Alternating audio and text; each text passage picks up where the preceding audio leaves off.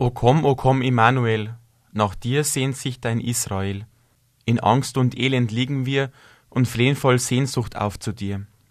Seit Jahrhunderten singen Gläubige diese Zeilen in der Adventszeit.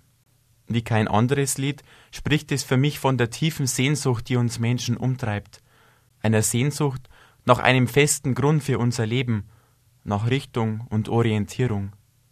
Seit Jahrhunderten finden die Menschen in Gott eine Antwort auf diese Sehnsucht.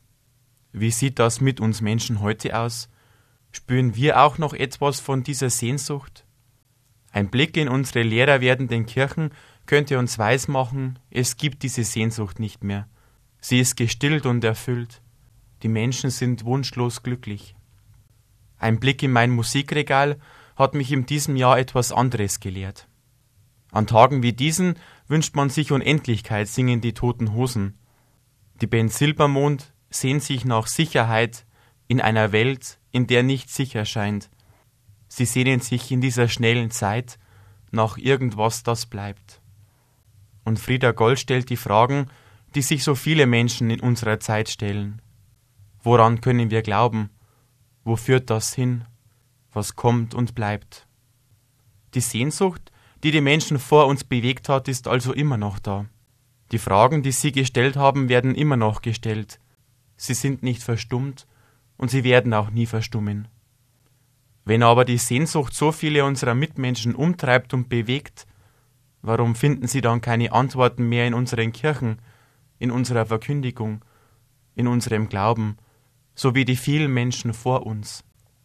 Vielleicht, weil wir aufgehört haben, auf die Fragen der Menschen zu hören, auf ihre Sehnsüchte zu achten, in ihr Gesicht zu blicken. Vielleicht, weil unsere Antworten nicht mehr zu den Fragen der Menschen passen, weil wir sie mit frommen Floskeln und althergebrachten Ratschlägen abfertigen. Was nützt zum Beispiel ein Jukat mit seinen vielen hundert Antworten, wenn die Fragen dazu nicht mehr gestellt werden?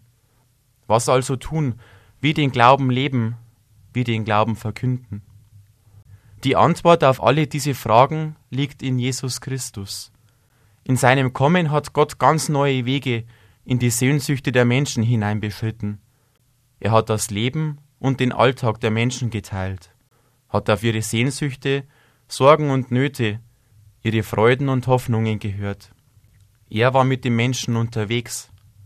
Er lehrt uns, den Menschen ins Gesicht zu schauen, ihnen auf Augenhöhe zu begegnen auf ihre wirklichen Fragen zu hören, ihre wahren Sehnsüchte wahrzunehmen.